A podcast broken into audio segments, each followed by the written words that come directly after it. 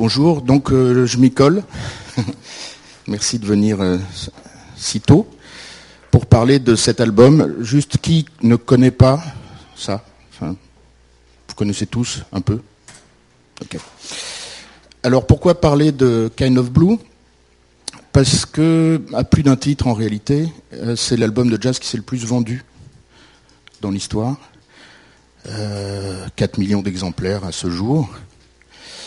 Euh, enregistré en 1959. C'est donc euh, une œuvre populaire euh, qui a marché commercialement. C'est pas pour ça que c'est un chef-d'œuvre. c'est pour d'autres raisons qu'on va explorer. Et c'est intéressant de, s'interroger sur la notion de chef-d'œuvre précisément. Et je vais vous proposer deux hypothèses, deux, deux thèses pour définir un, chef-d'œuvre. À partir de ça, à partir de cet album. La première thèse, c'est que, euh, particulièrement en ce qui concerne la musique, on peut parler de chef-d'œuvre quand euh, une musique bouleverse la vie des gens, et je pense que cet album peut, à la limite, se refléter dans les courbes démographiques des États-Unis. Euh, le nombre d'histoires d'amour qui ont commencé avec cet album est absolument incroyable. c'est assez rare. En ce qui concerne le jazz, ça concerne cet album et, un autre de Stan Getz qui a aussi provoqué pas mal de, rencontres amoureuses. Donc c'est ma première thèse.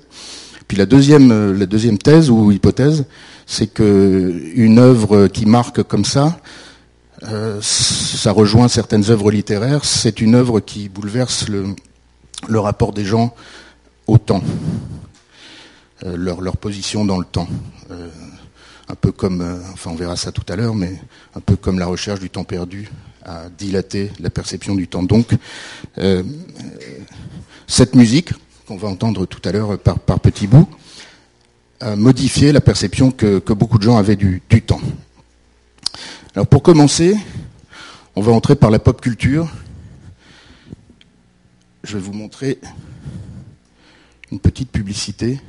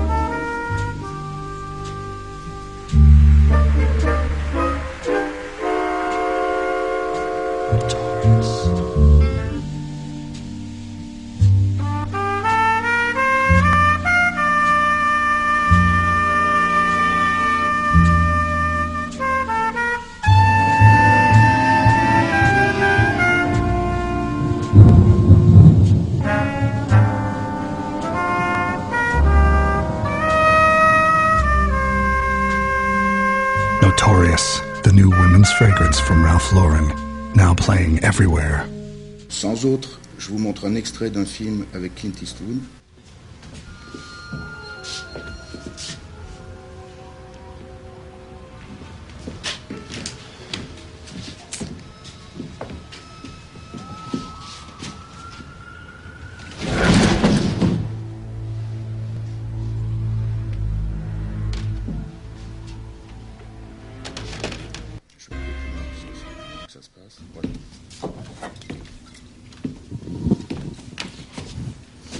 L'agent secret rentre chez lui après l'assassinat de Kennedy.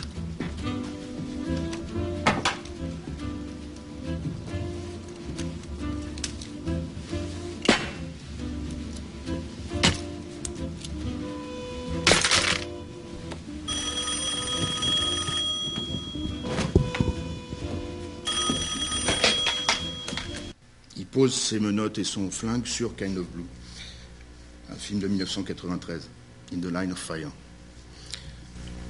Je prends un livre et je vous donne une citation pour, illustrer, ce que je vous disais de Christine Scott Thomas, qui raconte à quel point euh, cette musique a été liée à son expérience amoureuse.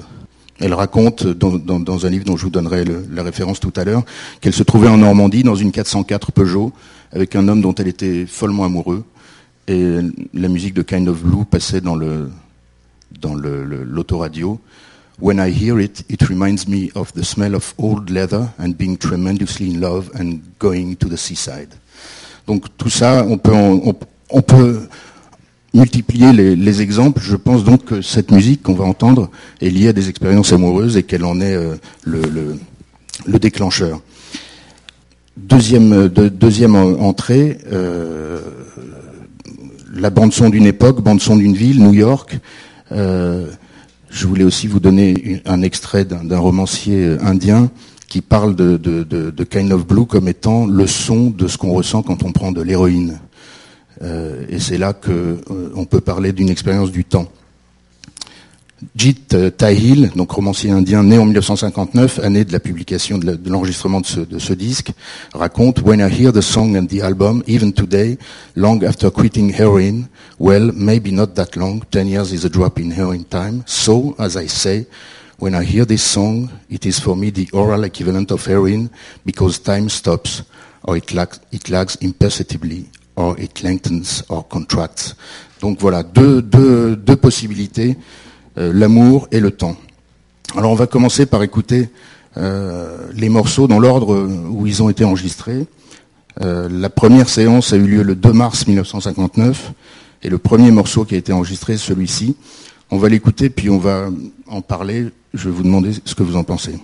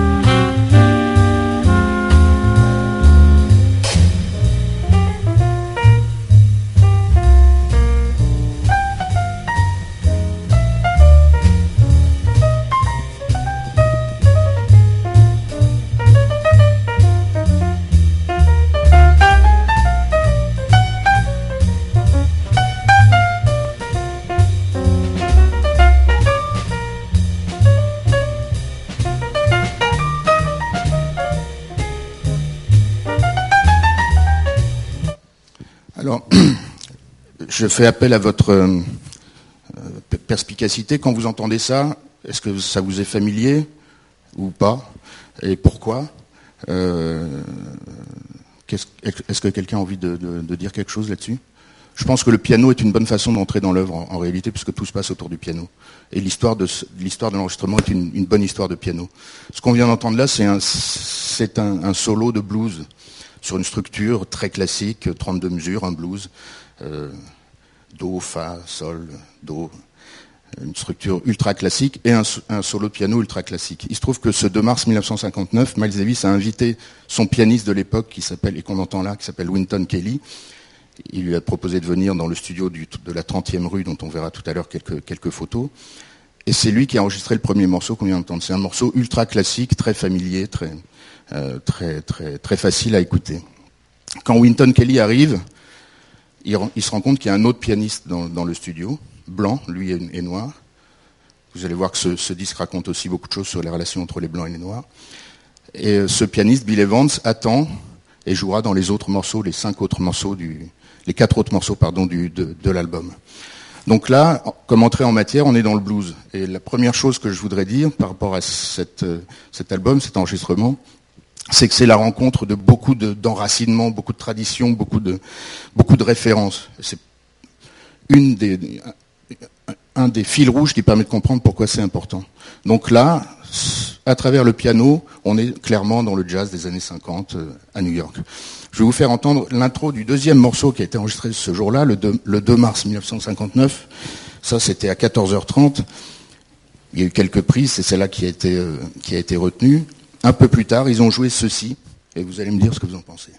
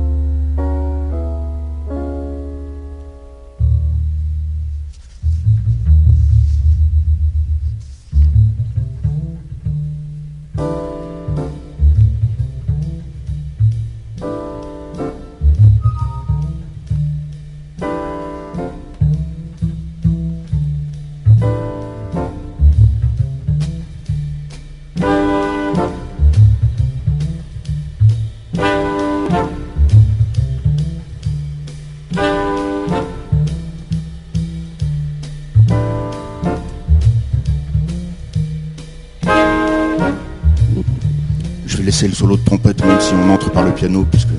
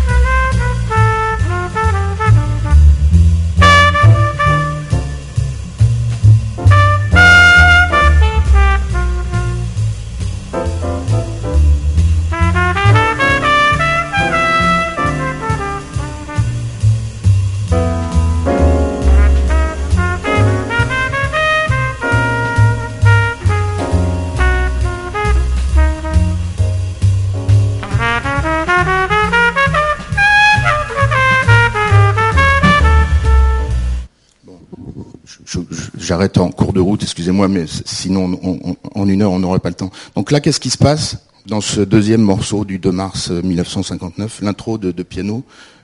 On va la remettre. Ça.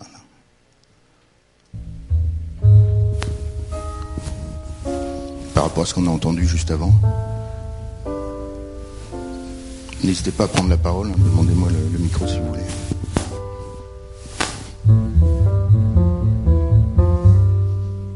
Ce qui, se passe ici, c'est qu'on a un piano tout à fait différent.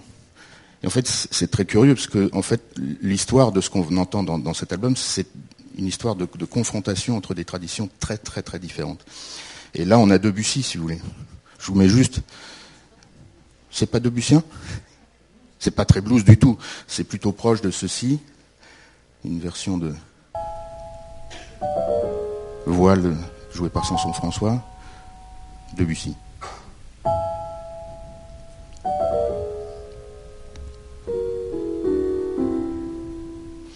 Et donc on a la rencontre de deux traditions excessivement différentes. Et on verra tout à l'heure comment les choses se rencontrent et comment, comment elles, finalement, sans, sans, euh, sans que ça apparaisse très nettement tout de suite, on est là en présence d'un manifeste esthétique en réalité profond, euh, par la volonté d'un musicien qui est, qui est euh, Miles Davis, qui fait se rencontrer des gens sans leur dire ce qui va se passer. Je t'en prie le rapprochement avec Debussy, c'est toi qui le risque ou il y a des sources qui le. D'accord. Oui, oui, non, absolument. Non, non, c'est pas, c'est pas, non, non, c'est pas gratuit. Ce qui se passe, ce qui se passe, donc, à cette date-là, euh, les musiciens qui sont en train de jouer là ont tous à peu près 30, 32 ans. Ils sont tous nés en 1926, 29, entre, voilà. En 59, ils ont, ils ont donc même pas 30 ans d'ailleurs. Euh, et ils depuis 1945, on va, on, va remonter un peu dans, le temps, ils écoutent beaucoup de, ils écoutent Debussy, Ravel, euh, mais pas tous, pas tous. C'est-à-dire que là, Bill Evans, qui est l'inspirateur des trois quarts de ce qui se passe ici, voire l'auteur, mais là il y, a, une autre histoire qu'on racontera tout à l'heure si on a le temps, euh, apporte cette tradition européenne du piano pastel, euh, mélancolique, dans la suspension. Et euh, clairement, on n'avait jamais entendu quelque chose d'aussi soft, si vous voulez. Donc ce deuxième morceau euh, nous fait nous approcher du, de, ce manifeste esthétique, de la, euh, suspension, de l'évocation, du pastel, renforcé d'ailleurs par l'enregistrement et, la qualité de l'enregistrement qui a une, très nette réverbération. Tout ça se passe dans une église désaffectée. Euh, qui n'existe plus aujourd'hui, une, ancienne église arménienne euh, désaffectée, qui a accueilli un an avant l'enregistrement de West Side Story euh, avec Leonard Bernstein. Donc tout concours a donné de, cet enregistrement et de quelques autres la qualité de bande-son d'une époque et d'une ville à travers ça. on va continuer l'écoute et puis on, va essayer de tirer les fils pour, comprendre ce qui se passe. Juste à propos de ce qu'on vient d'entendre, le, solo de Miles, euh, l'approche absolument dénuée de tout vibrato, je ne sais pas si ça vous a frappé, est, un, est un manifeste. Euh, ça s'oppose à, peu près la moitié ou les trois quarts de ce que font les trompettistes dans le jazz à, l'époque. Euh, aucune virtuosité, et puis surtout seulement deux accords. Et là, je vais vous montrer une vidéo passionnante parce que vous allez voir d'où vient, Miles et ce qu'il veut faire à ce moment-là. Je vais d'abord vous montrer une image. Ça, c'est quelques, quelques photos de Don Hunstein sur cette séance. Donc, soit celle du 2 mars, soit celle du 22 avril. Il y a eu deux, séances. Vous voyez que sur la plupart des photos, on voit Miles Davis au piano, d'ailleurs. Ce qui montre que c'est, son, rôle va au-delà de celui d'un trompettiste. Voilà. Ce que je voulais vous montrer, c'est ça. Ça, c'est le jazz en 1949. C'est écrit de Charlie Parker en haut, mais en réalité, c'est une composition de Miles Davis, euh, dont Charlie Parker s'est arrogé les droits. Il s'est d'ailleurs passé la même chose avec les, compositions de l'album qu'on est en train d'écouter. Ça, c'est du bebop. 1949. Dix ans plus tard, on a ça, c'est ce qu'on vient d'entendre. Ici, je ne sais pas si vous voyez, il y a deux accords. Un accord de Ré mineur septième et un accord de Fa mineur, où est-ce qu'il appelle?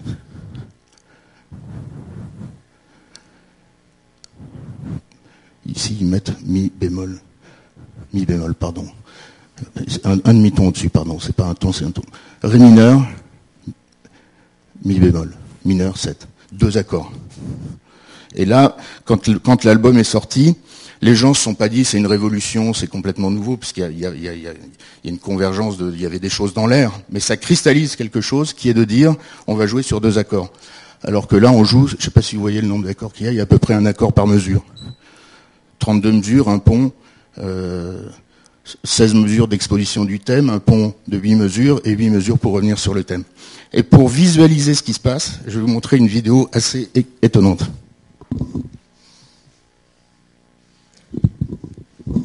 Il faut juste savoir que Miles Davis vient du bebop et, de Charlie Parker, avec qui il a joué longtemps. Ça, c'est le bebop.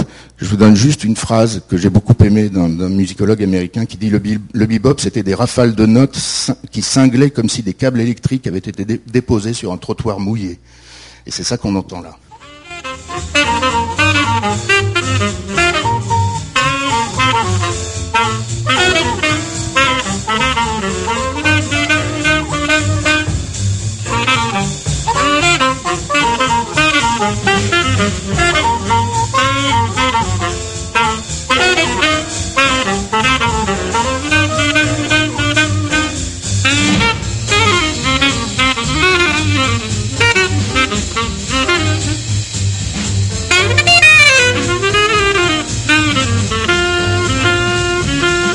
C'est donc une impro sur euh, une, trame d'accords qui défile en haut.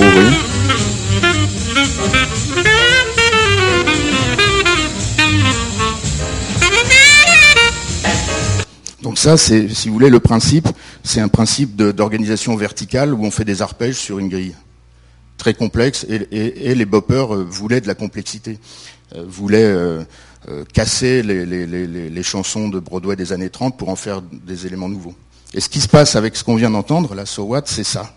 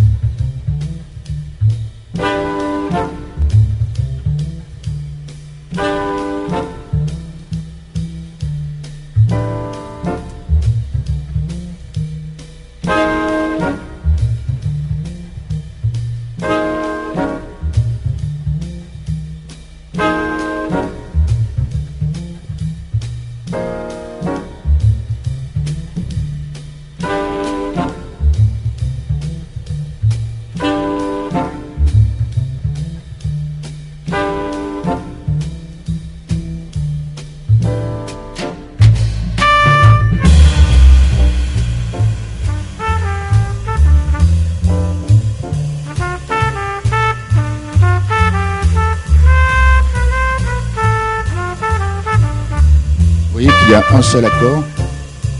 Là, le universel.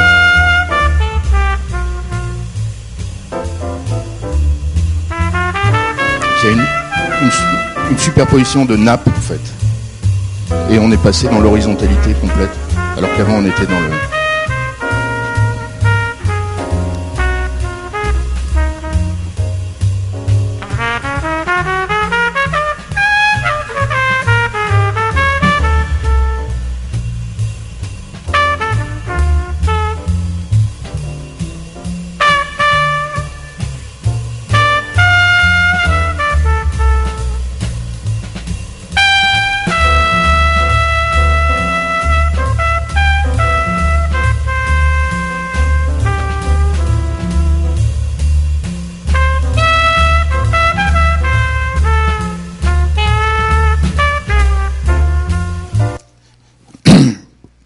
Donc vous voyez cette, euh, cette approche euh, qui rend le silence aussi important que la note en réalité. Euh, le, choix de ne pas accumuler de notes et de, et de, et de mélodies supplémentaires par rapport à un thème, c'est un choix radical et c'est un, un choix de- de coloriste plutôt que de, que de, que de virtuosité technique, si vous voulez. Euh, dans mes notes, j'avais, retenu une, phrase de Boris Vian à propos de Miles quand il était venu à Paris en 1949.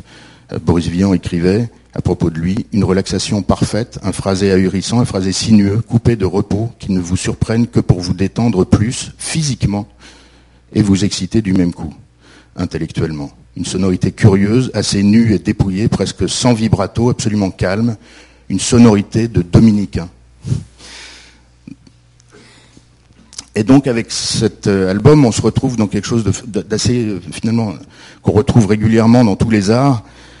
C'est euh, le choix du dépouillement contre le baroque, si vous voulez. C'est les Parnassiens, c'est Mallarmé, Verlaine contre Victor Hugo, si vous voulez. Victor Hugo, c'est Charlie Parker ou même Coltrane. Et ce qui est intéressant, c'est qu'au lieu de rejeter tout- toutes les influences qui se, qui se, qui- qui- euh, à, à l'opposé desquelles cette musique s'affirme, elle les intègre. Voilà, c'est ça le paradoxe, si vous voulez. Il y a à la fois euh, intégration et, et rejet, tout, tout- tout à la fois.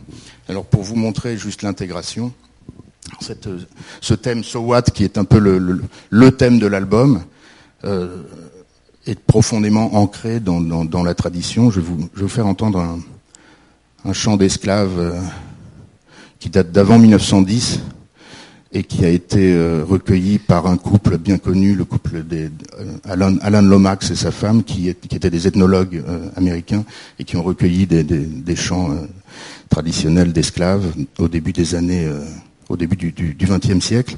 Vous allez voir dans quoi s'ancre aussi Sowat, c'est-à-dire à la fois dans Debussy et dans ceci. C'est ce qu'on a entendu, c'est-à-dire un exposé et, un riff. Le- le- L'exposé et le riff qui fait up, et vous, vous allez entendre là.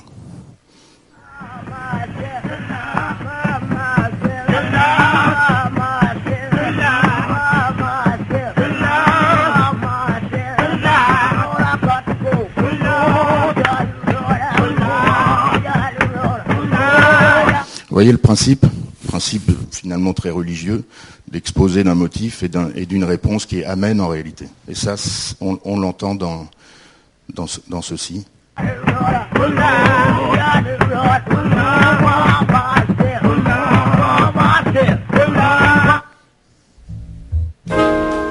Voilà.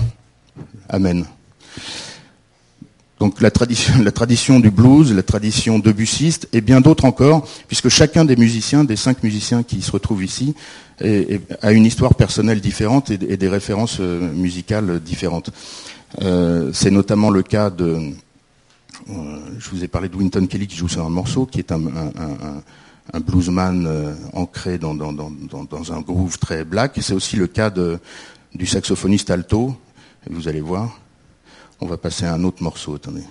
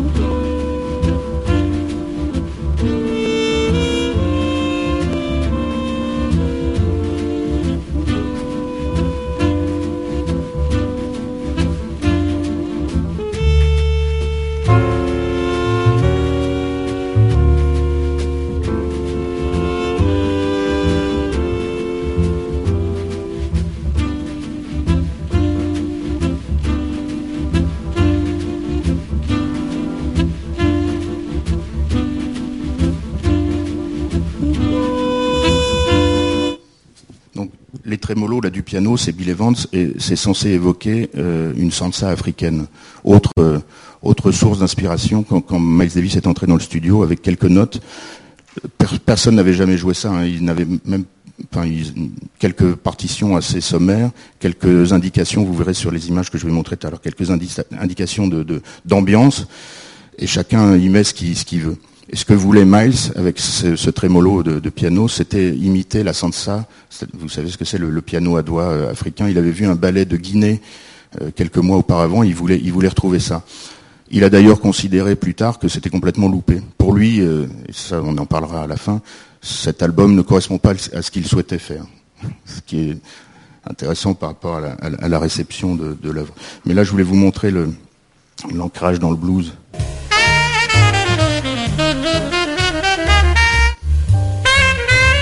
Voilà. vous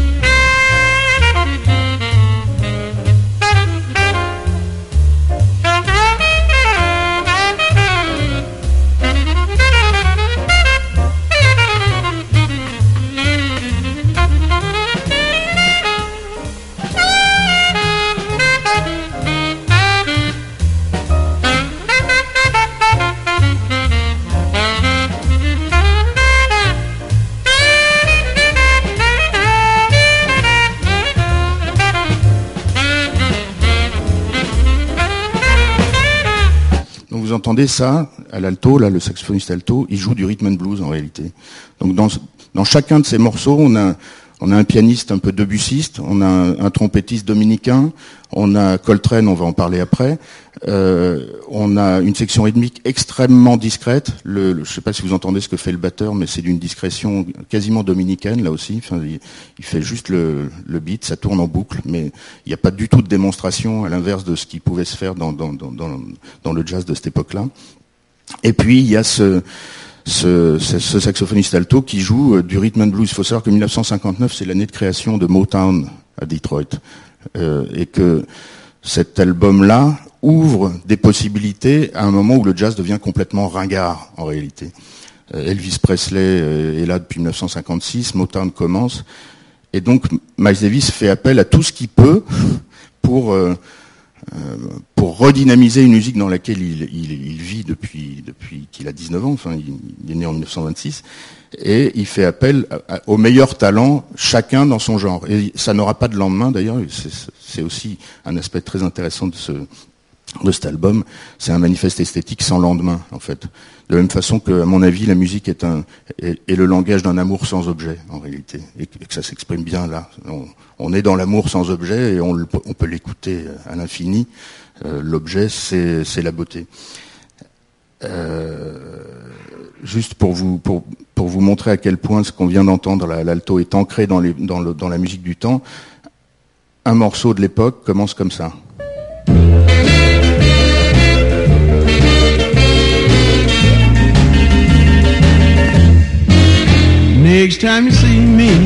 Junior Parker, Next Time You See Me. Et quand vous, quand vous entendez ce qu'on vient d'entendre là dans, dans ce morceau.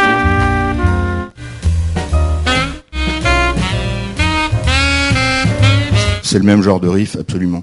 Donc un ancrage rhythm and blues, un ancrage euh, très black, euh, à un moment où, où Miles Davis euh, commence à vouloir s'adresser à un public euh, noir de, de façon très marquée. Vous le verrez dans les images que je vais vous montrer tout à l'heure.